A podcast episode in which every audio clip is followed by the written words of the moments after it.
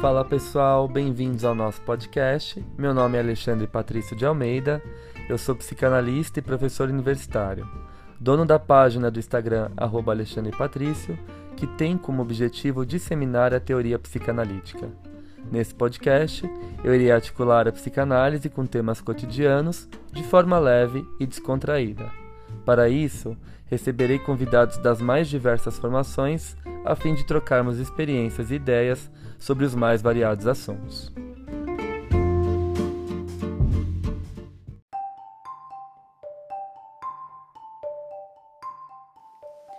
Passando para avisar vocês que esse episódio foi gravado em forma de live na minha página do Insta. Com o intuito de fazer a psicanálise circular ainda mais, decidi compartilhar a gravação aqui no nosso podcast. Espero que gostem! Olá pessoal, tudo bem? Boa noite. Sejam bem-vindos a mais uma live.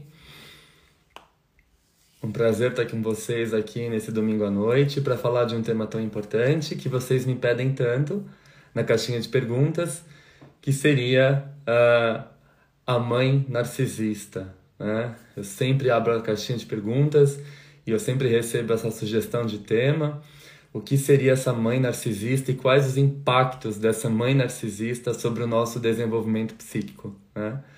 Então, para isso, a gente tem que entender uma série de conceitos para poder compreender o que seria essa mãe narcisista, o que seria esse narcisismo aí que o próprio Freud vai falar em 1914. Boa noite, uh, alunos novos, alunos antigos, seguidores novos, sejam bem-vindos alunos do grupo de supervisão, alunos do grupo de estudos, meus alunos da faculdade, da pós-graduação. Um prazer estar aqui com vocês. Uh, acho que a gente já está aí. Boa noite, boa noite. A gente já está aí com um número bom de pessoas. Acho que a gente já pode começar, né? É, eu vou fazer o seguinte, então. Como de costume, eu vou fechar os comentários, tá? E aí a gente abre no final para discutir um pouquinho, responder umas duas, três perguntas de quem está ao vivo uh, e poder ter essa interação com vocês que é sempre muito rica, tá bom? Uh...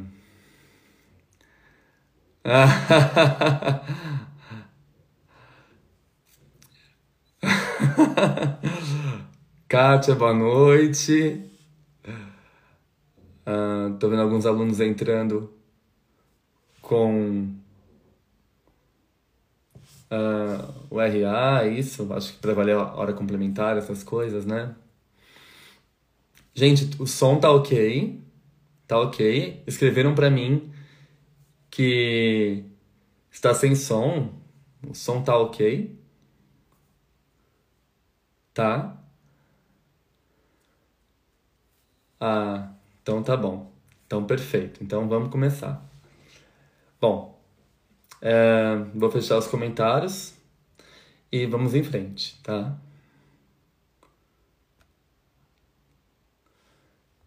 Bom, o que seria então uma mãe narcisista, né? Eu acho que a gente tem que pensar primeiro o que é o narcisismo.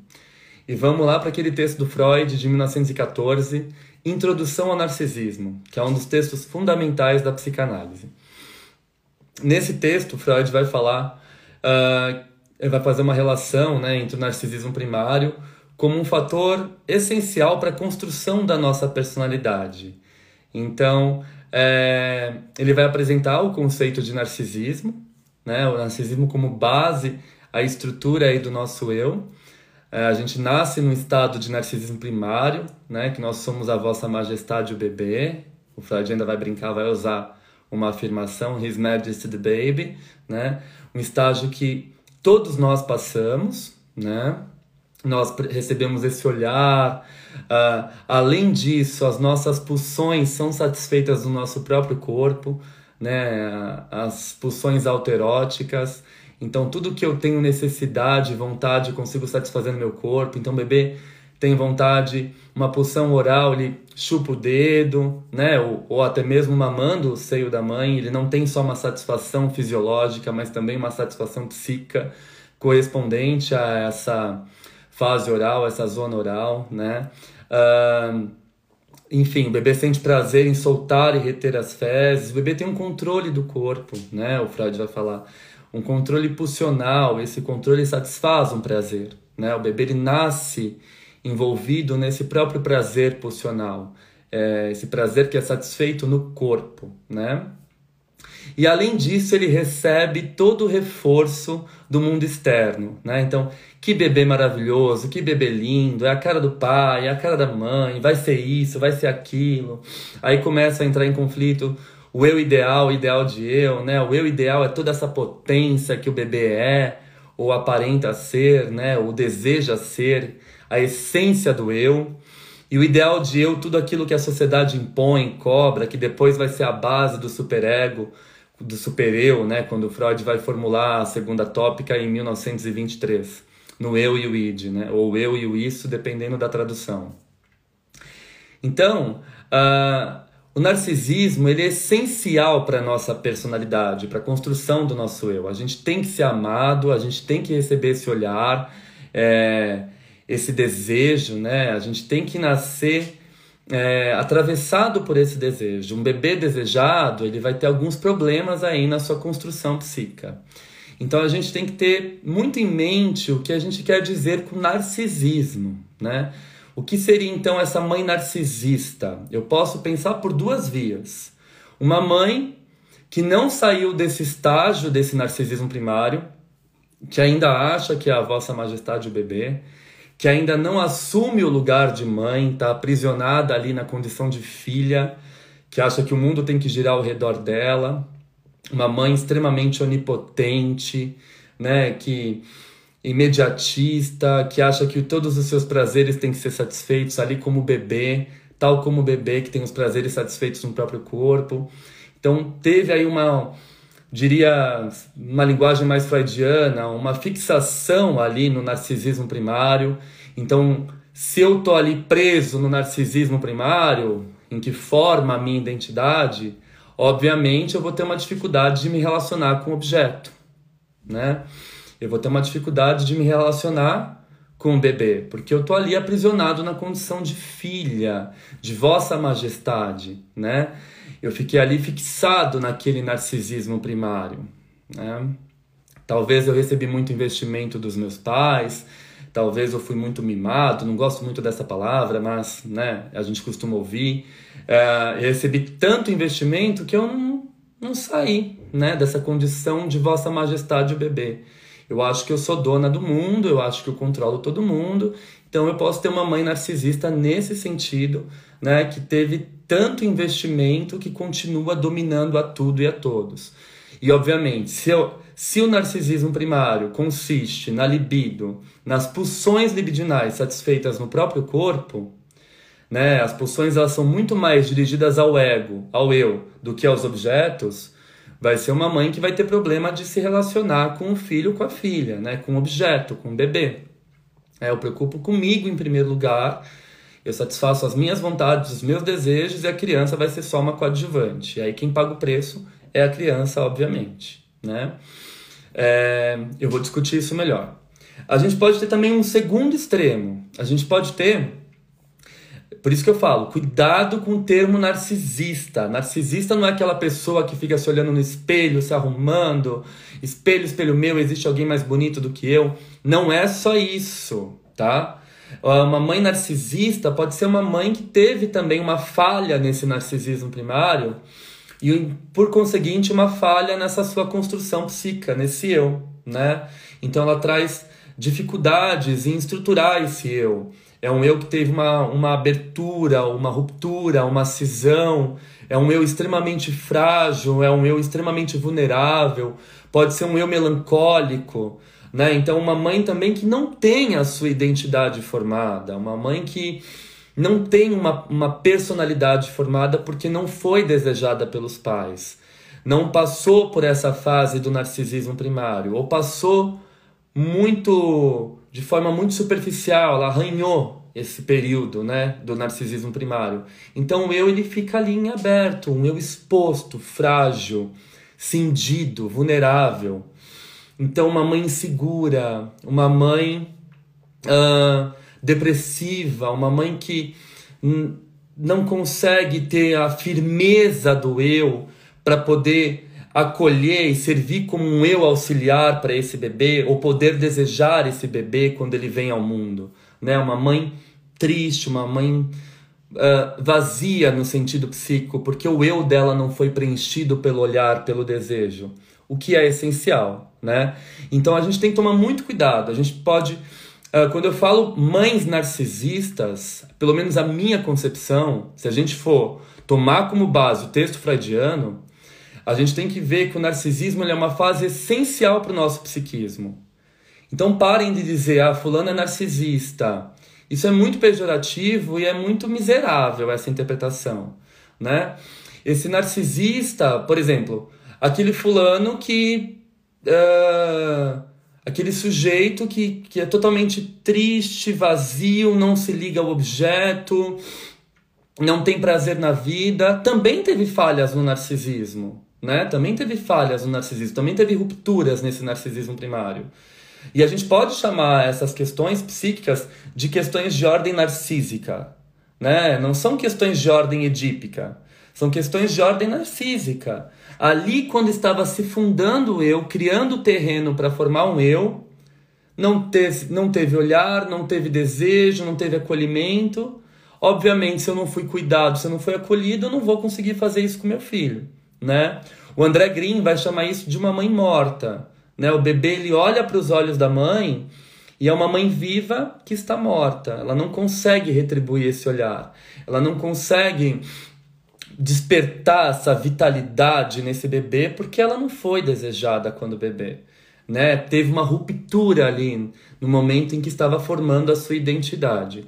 Então a gente tem uh, a mesma moeda, né? os dois lados da moeda. A gente tem uma mãe que pode estar aprisionada nesse narcisismo primário e, portanto, ela se acha potente, fálica também, que é um termo que, que caiu muito na linguagem popular, eu não gosto muito de utilizar, né? Mas aquela mãe engolfadora, aquela mãe que acha que tudo gira ao redor dela, que tem poder sobre tudo, sobre todos, que eu falei, a verdadeira uh, His Majesty the Baby, né? A Vossa Majestade o bebê que está ali fixada no narcisismo primário, ou uma mãe que teve uma ruptura naquele eu, naquele eu nos primórdios da vida e que não vai ser capaz de cuidar do seu bebê porque ela não foi cuidada, ela não foi desejada. Então a gente tem uma moeda, a mesma moeda com dois lados, né? Então, ora pode aparecer mais uma estrutura, ora pode aparecer a outra estrutura, a outra configuração. As duas questões são de ordem narcísica, então, quando eu falo de uma mãe narcisista, eu tenho que me atentar a esse texto freudiano que é fundamental. O narcisismo é um período pelo qual todos nós devemos passar para ter a nossa identidade, para ter os contornos do nosso eu. Tem um vídeo meu, em GTV meu, que eu falo sobre autoestima e psicanálise. Então a pessoa, o bebê que não foi desejado, que não foi amado, que não foi acolhido, né? Ele vai ter algumas questões relacionadas à sua autoestima, então ele vai sempre precisar do olhar do outro para existir.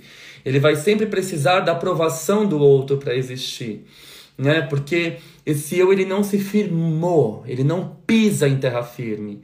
Ele está ali num terreno muito um, um terreno muito permeável, um terreno muito arenoso que se dissolve facilmente, né? Então não é um eu que pisa em terra firme. Então eu espero o olhar do outro, eu espero a aprovação do outro. E nesse sentido, a minha autoestima ela vai por água abaixo. Então eu tive falhas no narcisismo primário, porque eu não fui um bebê desejado, um bebê amado, eu não passei por esse estado, né? E é importante que isso é um período da vida.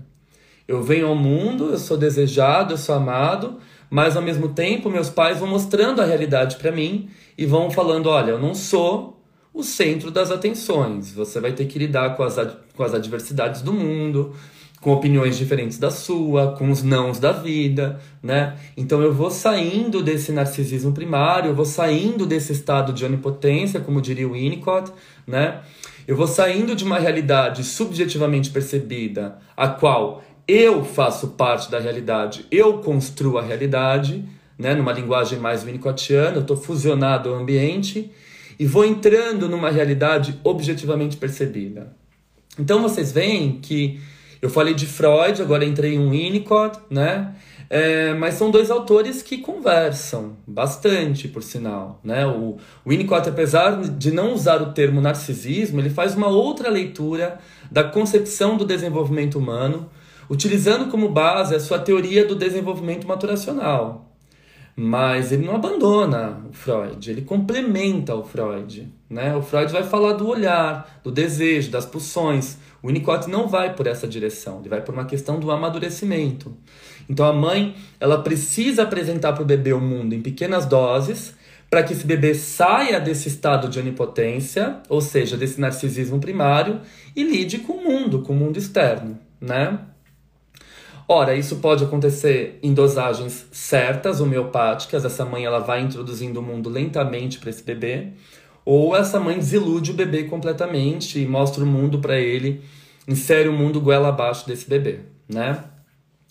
Então essa mãe, esse bebê, né, ela um dia vai ser mãe também. Ela pode querer ser mãe ou não. E todos esses processos narcísicos, eles vão compor, eles vão costurar, eles vão ser entrelaçados na personalidade dessa mãe. Então, se ela foi muito desejada, se ela teve esse narcisismo primário muito fixado, ou se ela teve essas aberturas no eu por conta de um narcisismo primário fragilizado. Esses dois pontos vão uh, causar ressonâncias na criação desse bebê, né? Então, quais são os impactos na criação uh, de um bebê de uma mãe extremamente narcisista primária, que ficou fixada ali naquele narcisismo primário, que se acha onipotente, que se acha a dona do mundo, né? Ela vai ter muita dificuldade, por exemplo, de se relacionar com esse bebê, né? O bebê para ela é só um coadjuvante, né? Aquela mãe que você vai ver aquele discurso, ela acabou de ter o bebê e ela quer atenção para ela, né? Ela quer, olhem para mim. O importante da família sou eu, né? Mas o bebê é vulnerável, o bebê precisa de ajuda, precisa do seu olhar. Não, o importante sou eu, eu quero ser vista, eu quero ser olhada. Uh, se a gente tem uma mãe com uma filha, muitas vezes começa a surgir uma competição, né? Então essa mãe compete pelo olhar uh, dos outros com essa filha. Então, olha, esse pai tá olhando muito para essa bebê. Absurdo, eu quero esse olhar para mim, né? Ela vai de igual para igual com essa filha. Ela vai massacrando a identidade dessa filha, ela vai pisando, né? É, porque essa filha, ela precisa desse olhar dessa mãe para se desenvolver. Se for um filho, ela engolfa esse filho, né?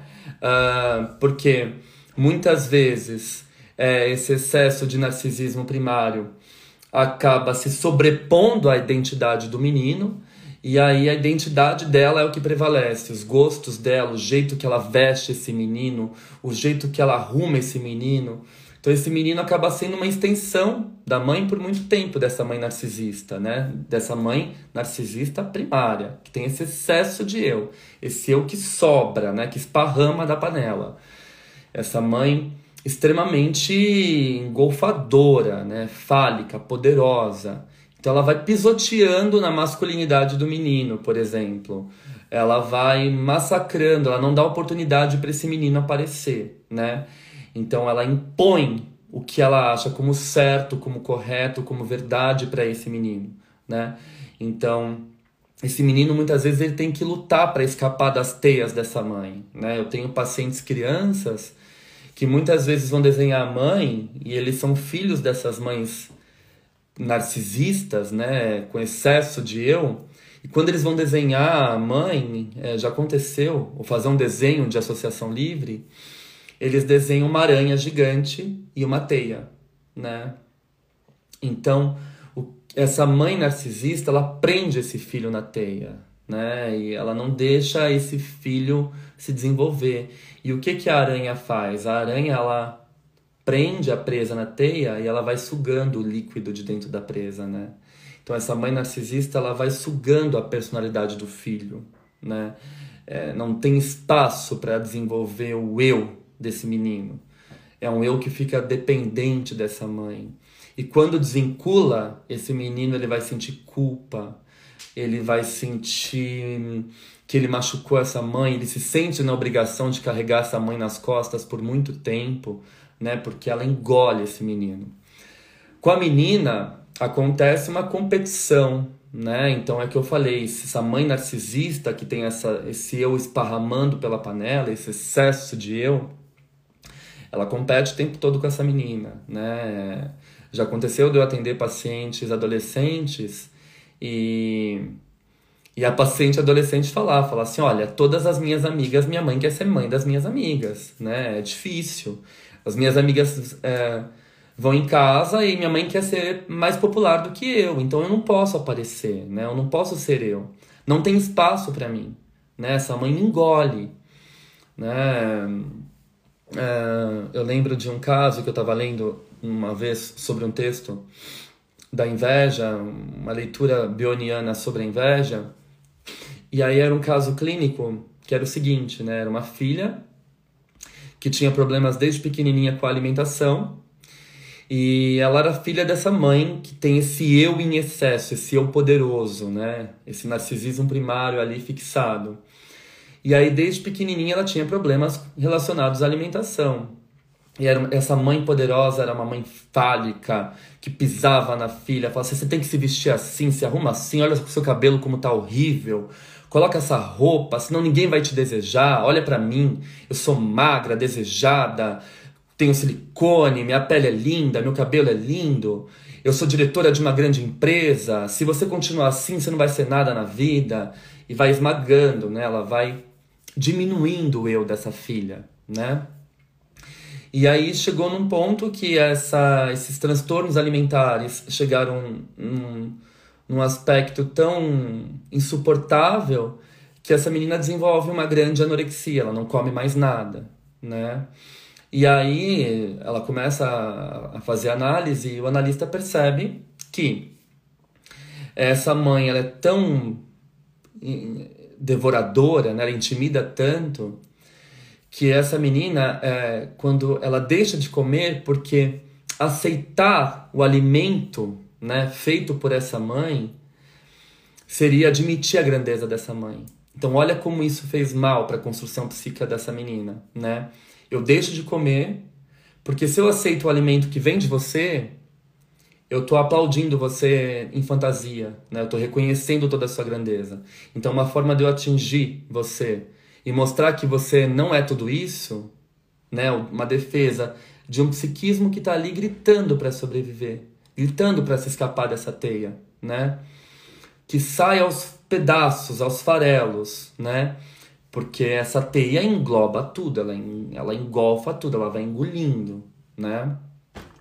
E, e ela não aceita a alimentação, ela deixa de comer simplesmente, né? E, e o analista consegue trazer isso para ela, fala assim, é difícil aceitar o alimento, né? Porque se você aceita o alimento, você reconhece toda a grandeza da sua mãe, essa grandeza nesse sentido amplo, engolfador, essa teia de aranha gigante, né? E você acaba tendo que admitir ainda mais o quanto você é pequena perto da sua mãe, né? Isso te dói muito, isso te machuca muito, né? E quando o analista faz essa interpretação, a menina começa a chorar e fala: é verdade, eu quero um espaço para aparecer, eu quero um espaço para sobreviver. Minha mãe não deixa, né? Então, as minhas amigas ela controla, onde eu vou ela controla, ela quer saber como que eu tô me arrumando, ela escolhe minhas roupas, ela penteia meu cabelo, ela ela coloca uh, fala que meu cabelo tá muito ruim, tem que fazer umas mechas, tem que fazer, tem que clarear, tem que arrumar, tem que escovar, tá muito desarrumado. Enfim, é, essa mãe que controla o tempo todo tudo, né? A gente vê muito isso é, no filme uh, Enrolados da Disney, né? Até um aluno meu sugeriu e escreveu nos comentários, ah, o filme Enrolados da Disney, né, a versão da Rapunzel mostra muito isso. Aquela mãe controladora que prende a filha na torre e olha, você não vai se relacionar com ninguém, tá? Eu pentei o seu cabelo, seu cabelo é sedoso, é maravilhoso, eu cuido de você, eu faço tudo por você. Te dou o melhor vestido, te dou a melhor roupa, mas você não pode se relacionar com ninguém, não tem espaço. Espaço é só entre eu e você, né? Uh, então ela engole essa filha, né? Ela não permite que essa filha se despreenda, que ela saia da torre, né? Para ela fugir ver o mundo, ela paga com o próprio corpo, né? O pedaço do cabelo dela, que ela, ela foge com o próprio cabelo, né? Ela tem que se virar com o que ela tem, né? Então, é curioso que essa mãe narcisista, ela não dá espaço tanto para o menino quanto para a menina, né?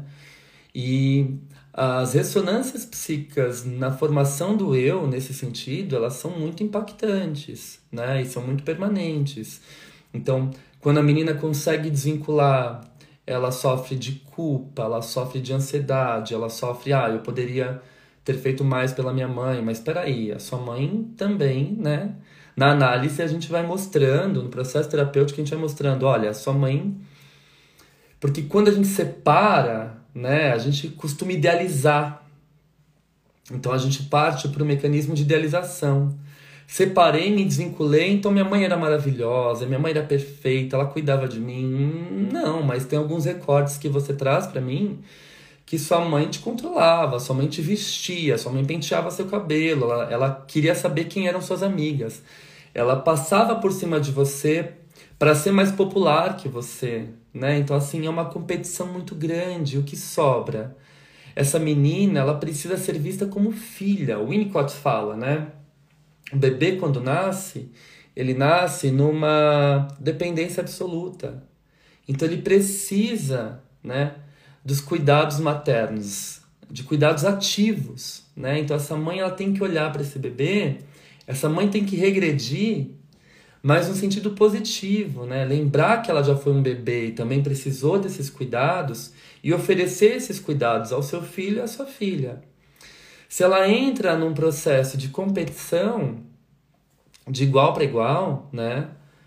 Essa bebê tá aqui e ela precisa de atenção, mas eu também preciso de atenção e eu sou muito mais do que ela, o que sobra para esse bebê, né? E aí, quando essa criança vira um adolescente e depois um adulto e se separa, ela idealiza, ela fala: Poxa, mas eu tinha uma mãe sim maravilhosa, mas a análise vai desvelando, a análise vai puxando essa, esse véu que encobre né, a realidade. Peraí, sua mãe não era tão maravilhosa, preciosa assim, né? Ela ela tinha um controle sobre você, um domínio sobre você, e é importante que você saiba disso, para que você se liberte disso, né? Uh, muitas vezes também o menino fica com essa culpa, né? Culpa do quê? O que, que ele largou? Essa mãe que, que joga a teia de aranha, que lança a teia de aranha e prende o menino, eu acho que esse menino é muito mais uma presa vulnerável do que a menina, né? A menina ela, ela sofre no sentido de competição, né? Então essa mãe ela quer mostrar que ela é mais que a menina, né? E aí ela esmaga o eu dessa menina. Então eu sou mais jovem, eu sou mais bonita, eu sou mais talentosa, né? E aí fica aquela coisa, quem sou eu perto da minha mãe? Caramba, minha mãe é a menina pensa, minha mãe é gigantesca, eu nunca vou ser essa mulher, né? E aí, quando escapa, escapa com questões de autoestima, com questões de insegurança, com fragilidades egóicas, essa culpa que vai consumindo de dentro para fora, né? E essa mãe que joga teia e prende o menino também, ela faz com que esse menino ele demora para desgrudar dessa teia e quando ele desgruda, ele carrega essa responsabilidade, tipo, ah, era minha mãe, né? Mas uma mãe que também te controlava, te dominava, não permitia que você fosse você mesmo, né? Você estava ali um momento sentado com seu pai, ela aí te puxava, né?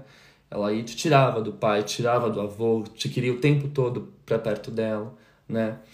É, aquela mãe que seduz o filho homem, o filho homem ele é muito vulnerável nessa, situa nessa situação, principalmente por conta das questões edípicas, né? Então já tem um fator que favorece aí. Para a menina é ainda mais difícil, né? Porque Freud vai falar isso nos textos dele, naquela coletânea de textos do Freud, que a editora autêntica agrupou de uma forma muito brilhante, né? Sobre sexualidade, feminilidade é fantástico. Amor, feminilidade, sexualidade, né? Esses textos do Freud. Tem um texto dele que ele vai dizer, ele vai dizer claramente que a menina precisa. O Édipo para a menina é muito mais difícil, né? Porque o primeiro amor objetal é com a mãe, né? E como que a menina faz essa virada? Da mãe passa para o pai, né? Como que ela dá essa invertida? O menino já nasce, a mãe, no Édipo continua sendo a mãe, vamos embora, né? Para a menina é muito mais difícil, ela tem que dar essa virada, né? Eu preciso me identificar com a minha mãe para poder desejar o objeto de, de, desejo que minha mãe deseja, que é o homem, numa saída edípica é, da heterossexualidade, né? Uh, então, para a menina é muito mais difícil esse processo de construção, né? E se de repente ela se depara com uma mãe que intimida, com uma mãe que devora, com essa mãe, né? Que não permite que haja um espaço, mesmo que pequeno, para que essa menina se desenvolva, ela está o tempo todo ali sendo ameaçada pela cabeça da medusa, por essa aranha, né? É, isso vai ter uma série de consequências sobre o desenvolvimento da personalidade, né? Em contrapartida, também, quando a gente fala dessas mães narcisistas, a gente pode pensar nessas mães que têm um narcisismo mais frágil, né? Então, muitas vezes, por, por ter esse narcisismo mais frágil, elas não conseguem olhar para esse bebê porque elas não foram olhadas, como eu disse para vocês, e aí a gente pode cair na questão do conceito da mãe morta, do André Green. O que é a mãe morta? Aquela mãe melancólica, vazia, que está com o bebê no colo, com um olhar distante, um olhar morto, né? E o bebê fica o tempo todo tentando reanimar essa mãe. Ele sorri para a mãe, ele convoca a mãe, mas a mãe é um objeto morto, melancólico, deprimido, né? Então, mãe, eu tô aqui, eu existo, né? E aí o bebê pode muitas vezes também entrar nessa melancolia, nesse estado melancólico, ou sempre carregar essa responsabilidade de ativar, né, de vitalizar alguém, né? Então, que é um peso nas costas muito grande, tá todo mundo morrendo, eu preciso reanimar todo mundo, porque eu, quando bebê, tentei fazer isso com a minha mãe várias vezes e minha mãe não se reanimava, né? Eu busco esse olhar que eu precisava da minha mãe em todos os instantes, em todas as relações, e às vezes eu acabo me metendo em rascada, em relações abusivas, em relações que passam por cima de mim, né? São algumas das consequências dessa mãe morta que também teve uma falha narcísica, né? Ela também não foi olhada, não foi cuidada e o seu narcisismo primário não se fechou. Então não tem um eu forte, tem um eu frágil, né? Um eu que está ali poroso, cindido, clivado. Um eu em muito sofrimento, por sinal né? A maternidade, ela é desafiadora, né? Eu acho que quando a gente fala de uma mãe narcisista, a gente tem que tomar muito cuidado para não entrar no julgamento, porque ser mãe, ainda mais no dia de hoje, é uma responsabilidade muito difícil, né? Muitas vezes você é mãe sozinha, você não tem ajuda dos outros, você sofre uma série de interferências externas e internas que são as suas emoções, então conta para pagar, é, manter a casa, continuar trabalhando, voltar da licença maternidade, tudo isso atravessa essa mãe, né? Então também a gente não pode entrar numa posição de julgamento, porque a maternidade é um período de extrema fragilidade. Né? Se eu não fui cuidado, se eu fui negligenciado ou se eu fui excessivamente cuidado, o que eu posso dar para os meus filhos? Né? O que eu posso dar em troca? O que eu posso oferecer se eu tive isso? Então é um momento que a gente deve se atentar para que essas mães também sejam acolhidas, né? Não é só criticar a mãe, enquadrar nessa posição narcísica, depressiva, enfim, as outras categorias aí que a gente vê, esses enquadres, mas a gente precisa se atentar para a maternidade, que a maternidade é um momento de extrema vulnerabilidade da mulher, né? Ainda mais nas condições que ela acontece hoje. A mulher ela tem filho sozinha, ela banca tudo sozinha. O pai é um banana, o pai nem aparece, né? O pai é, é, um embuste, como a gente costuma dizer, né? Então a mãe precisa estar segura minimamente, emocionalmente, para que ela seja uma boa mãe, para que ela exerça o papel de mãe suficientemente boa, né? Eu acho que esse parênteses tem que ser feito no meio dessa live para a gente pensar que não é simples assim, né? Ah, teve problemas ali na construção do eu, a mãe que lute. Não, esses problemas, essas dificuldades, esses entraves, eles podem ser amenizados, bem resolvidos, se for um ambiente acolhedor, né? Se tiver um marido presente, uma família que ajude essa mãe a cuidar dessa criança, essa mãe ela pode aprender a entrar em sintonia com o bebê. Ela pode recuperar aquilo que foi perdido quando ela era uma bebê, aquilo que ela não teve, e dar o melhor dela para aquele filho. Aquele filho vai representar um ato de fé, um ato de esperança, né? Então eu posso reconstruir a minha vida através da história de vida do meu filho, através daquela pecinha que está ali no meu colo, que representa para mim a esperança de modificar a minha história por meio da dele, né? Oferecendo para ele condições totalmente diferentes das quais eu tive, mas para isso eu também preciso de um suporte. Eu não posso atribuir a responsabilidade exclusivamente para a mãe, e eu acho que isso a gente tem que pensar, né?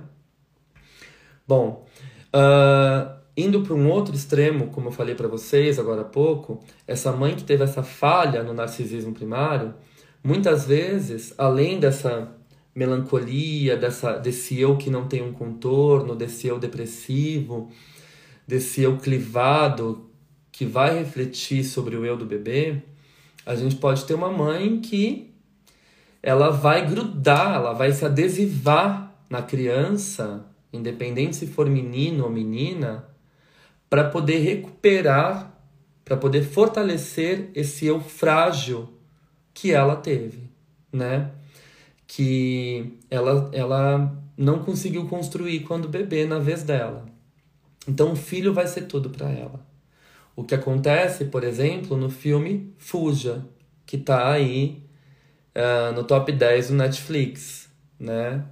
Um filme brilhante, com atuações incríveis, que dá pra gente fazer uma análise específica para o filme, mas ali a gente vê uma mãe que não mostram muito a história dela, né? Mas provavelmente ela teve questões ali narcísicas, falhas muito graves, muito muito impactantes.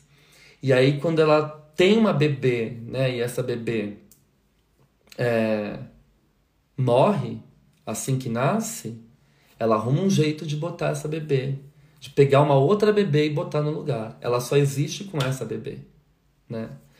Então ela precisa manter essa bebê numa dependência absoluta para sustentar a existência dela, de tão frágil que é a existência dela. Numa das cenas finais do filme, a filha consegue de fato se rebelar contra a mãe e ela olha para os olhos da mãe e fala: Eu não preciso de você. Você precisa de mim. Né? Então, olha que profundo isso. Você precisa de mim. Você precisa de mim para poder formar o seu eu, para poder deixar o seu eu em pé. Eu ocupo esse vazio da sua vida, né? Se você não teve esse cuidado, esse acolhimento, olha o lugar que você me coloca. E é uma mãe que sustenta sempre essa condição de dependência da filha, né? Por quê? Enquanto a filha é dependente dela, a identidade dela se mantém em pé. Ela está colada, ela está adesivada essa filha. Né? Se a filha sai de casa e ganha autonomia, vai para a faculdade, larga essa mãe, o que acontece com a existência dela? É como se você arrancasse a pele. Né? Então você expõe todos os músculos, todos os órgãos, tudo fica de fora. A pele que segura o corpo é essa filha do Fuja, né? Então essa mãe, ela é capaz de fazer coisas absurdas, ela vai ela vai uh, inserindo drogas nessa filha, medicações nessa filha, paralisando o corpo dessa filha, né? Para que essa filha seja sempre dependente dela. Então é uma e é algo que alimenta essa mãe, né? Enquanto você for dependente de mim, eu consigo me manter em pé, porque você é minha pele. Você segura meu eu. Olha que responsabilidade, né? A mesma coisa essas mães que também tem sérios problemas no casamento e fazem o filho de marido, né? Olha lá seu pai. Seu pai tá no bar bebendo, eu tô aqui sozinha limpando a casa, varrendo, e a criança com quatro anos olhando aquilo, falando: Hum, que bosta que é meu pai, né? Então, meu pai chegou, não chegou nem perto dele, né? Mas por quê? Porque essa mãe, ela vai confundindo o papel, né? Ela coloca esse filho no lugar de marido, né? Então, peraí, você é meu marido, você é meu melhor amigo, você vai. Uh, vou desabafar com você. Seu pai é um zero à esquerda e eu tô aqui revoltada, cuidando de você, cuidando da casa. E aí vai criando toda uma confusão psíquica na cabeça dessa criança, né? Então, meu pai chega do bar, do happy hour, não sei, do trabalho. Minha mãe falou um monte de você pra mim, então eu não. Será que eu vou lá abraçar meu pai? Se eu vou abraçar meu pai? minha mãe pode brigar, né? Eu vou me sentir culpado, porque ele é, ele, se ele é tão ruim assim, eu não posso chegar perto dele, né? Eu tenho pacientes que só foram reatar a sua relação com o pai por conta dessa mãe, né, que coloca esse filho no lugar do marido, que sustenta o narcisismo dela, que coloca esse filho no lugar, né, desse, dessa falha, dessa abertura desse eu tá ali faltando, ela encaixa esse filho para sustentar o eu dela, nesse sentido ela vai interferindo em todas as relações do filho com o pai, com o avô, com os amigos, não sei. Eu tenho pacientes que só foram relatar a relação com o pai por conta dessa mãe depois dos seus 40, 45 anos, né? Ah, eles falam, Ale, eu fui até a casa do meu pai, que é separado da minha mãe, obviamente, eles se divorciaram. E fui conversar com ele e reatei com ele, porque eu tinha uma visão completamente diferente do meu pai. Era uma visão que minha mãe pintava para mim, né? Era um quadro que minha mãe pintava para mim. E eu enxergava meu pai por esse quadro, por essa ótica. E com o tempo eu fui percebendo o quanto meu pai, ele não foi santo, mas ele também foi alvo de muitos ataques da minha mãe, né? Então, só depois da análise da vida adulta se consegue ter maturidade para resgatar essa relação e enxergar o pai como filho, né? Não como uma cópia da mãe, não pela lente da mãe, né? Vocês percebem, o filme Fuja, na verdade, ele é uma metáfora. O que que faz essa mãe que coloca o filho, a filha, no caso, no lugar de parte da sua identidade? Não deixa sequer a filha andar a filha não anda com as próprias pernas, né? A filha ela é dependente dessa mãe até para andar, né? Ou seja, uma mãe muitas vezes que faz tudo para o seu filho achando que está fazendo melhor, não vai deixar sequer que esse filho caminhe, né? Eu nunca esqueço na escola, quando eu estava na escola, trabalhando na escola, uh, eu lembro de uma criança de seis anos que chegou e não sabia falar. E ela tinha passado por todos os psicólogos, fonoaudiólogos, feito todos os exames. E a, a criança com seis anos não falava, ela só apontava. E aí uma vez eu, já começou estranho porque no primeiro dia de aula a mãe chega com essa criança no colo, com seis anos de idade, né? Todos os amiguinhos na sala ficam assim para ele, né? Tipo. Aí eles me chamavam, né? Eles me chamam de diretor. Diretor, né? Por que, que a mãe dele desceu com ele no colo? Né? Eles não entendiam. E aí, observando a dinâmica, né? A professora preocupadíssima, falando assim, Alexandre, esse menino não fala, ele tem seis anos, ele não fala. Aí uma vez eu observei a mãe chegando com ele no colo, tal, não sei o que lá, e ele ficava assim, ele apontava, a mãe lá correndo, pegava o que ele queria e dava na boca dele, né? E para ela, lá no fundo, é um prazer que esse filho não fale. É uma delícia, porque ele depende de mim, né? É aquela mãe no primeiro dia de aula que chega e deixa o filho na escola e fala assim: "Tchau, filha, a mamãe tá indo trabalhar". E a criança fica lá brincando, conhecendo a escola. Aí ela volta, né? "Tchau, filha, a mamãe tá indo trabalhar". E a criança né, já fica meio assim, meio. Hum. Aí A mamãe tá indo trabalhar e só volta bem mais tarde para buscar você. Aí a criança. Ué!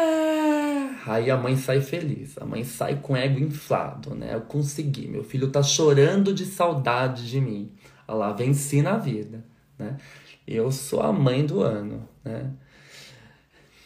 Então, assim, e quantas atrocidades a gente vê, né? Nesse sentido, é, de mães que engolem, que colocam o filho nesse espaço aberto, né? Que são uh, questões que são criadas ali no narcisismo primário, né?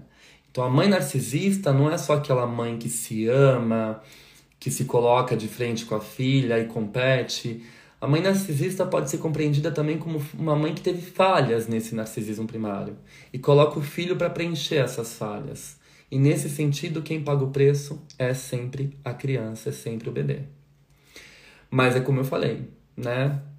Não podemos também culpar exclusivamente essa mãe. Tem todo um processo, todo um histórico pelo qual né, essa mãe se tornou o que ela é. Então, a maternidade é algo extremamente complexo, é uma situação da vida em que a mulher se torna extremamente vulnerável e ela precisa ser acolhida e cuidada também. Né? Então, a gente negligencia muito a maternidade, a gente acha que as mulheres têm que ser super mulheres e não é assim. Né? A mulher ela tem um limite, né? como qualquer ser humano tem. E a sociedade machista, escrota, está acostumada a, com o pensamento de que a mulher tem que fazer tudo, tem que limpar a casa, cuidar dos filhos, né? E, ser plena, e ainda ser bem arrumada, ainda fazer yoga, e ainda meditar, e ainda cuidar do cabelo, e ainda tacar a unha pintada. Não, não é assim. Né? Eu acho que a gente tem que pensar muito na maternidade nesse sentido e não só atacar ou enquadrar essas mães no no diagnóstico, né? se é que existe esse diagnóstico, essa posição de mães narcisistas. Né? Acho que a gente tem que rever a situação da maternidade num todo. Eu acho que esse é o objetivo dessa live, para a gente poder entender as configurações psíquicas que se dão, que acontecem quando há, há, há falhas ali na construção do eu, falhas primitivas, falhas arcaicas né? E elas deixam ressonâncias para o resto da vida que impactam sobre a mãe, sobre o bebê e sobre o ambiente no todo. E aí a necessidade do analista ter esse tato, essa sensibilidade e recuperar esse eu, muitas vezes do paciente que é atingido por essa mãe narcisista, né? Ou dessa própria mãe narcisista que chega pedindo socorro para sair desse estado e poder olhar para esse bebê e poder acolher esse bebê e poder parar de competir com essa filha, porque isso também gera muito sofrimento nessa mãe, quando ela vai tomando consciência desse movimento. Quando ela percebe o mal que ela faz para o filho ou para a filha e ela chega no consultório procurando ajuda, né? procurando uh, um, um auxílio, um, um colo, muitas vezes, um acolhimento, ou uma interdição, né? Porque ela tá ali naquela sensação de gozo onipotente e, de controle e esmagando a identidade do bebê, né? Uh, tem uma música muito bonita uh, do Caetano que se chama O Amor. E é o Caetano e o Ney Costa Santos, né?